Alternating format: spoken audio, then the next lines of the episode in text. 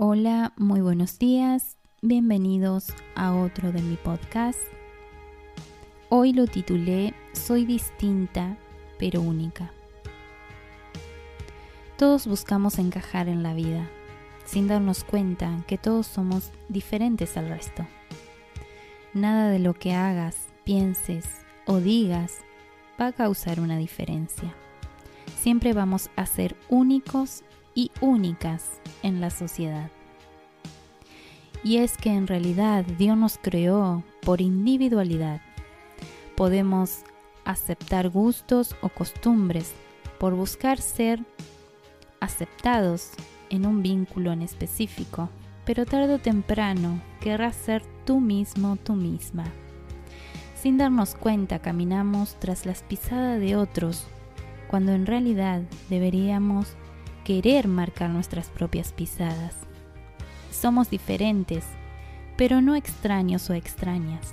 Somos distintos, distintas, pero no inhumanos. Corremos con ventajas y desventajas. Nuestra ventaja es ser distintos. No hay gemelos en nuestra manera de razonar, en nuestro tono de voz, en nuestra huella dactilar. Nuestras desventajas es que por ser distinto o distinta somos rechazados o rechazadas muchas veces. Y es que al mundo le molesta el diferente, entre comillas. Pero Dios nos creó así en su eterno plan. Bendecimos a quienes nos rodean y gozan de nuestra compañía por ser único o única Nadie puede suplantarte y mucho menos imitarte porque eres único o única en el universo. La Biblia menciona en Salmos 139, 3 y 16 en la nueva traducción viviente. Tú creaste las delicadas partes internas de mi cuerpo y me entretejiste en el vientre de mi madre. Gracias por hacerme tan maravillosamente complejo. Tu fino trabajo es maravilloso, lo sé muy bien. Tú me observabas mientras iba cobrando forma en secreto, mientras se entretejían mis partes en la oscuridad de la matriz. Me viste antes de que naciera, cada día de mi vida estaba registrado en tu libro, cada momento fue diseñado antes de que un solo día pasara.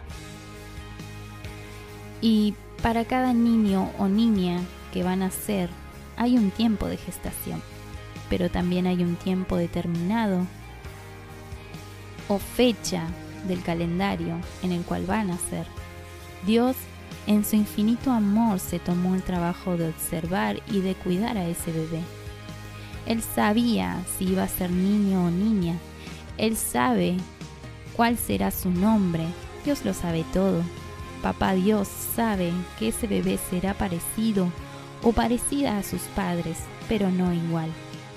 Él conoce cómo serán sus facciones, si su cabello será lacio o ondulado, y de qué color será su piel o sus ojos. A Dios no se le escapa nada. Él mismo se tomó el trabajo de que ese bebé sea único o única somos genuinos porque somos originales.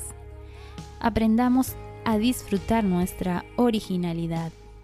Aprendamos a ser nosotros mismos, nosotras mismas. A apreciar ser diferente, que no está mal, que fuimos creados a propósito con un propósito. Lo que tú hagas, no podrá hacerlo alguien más. Ese es tu poder.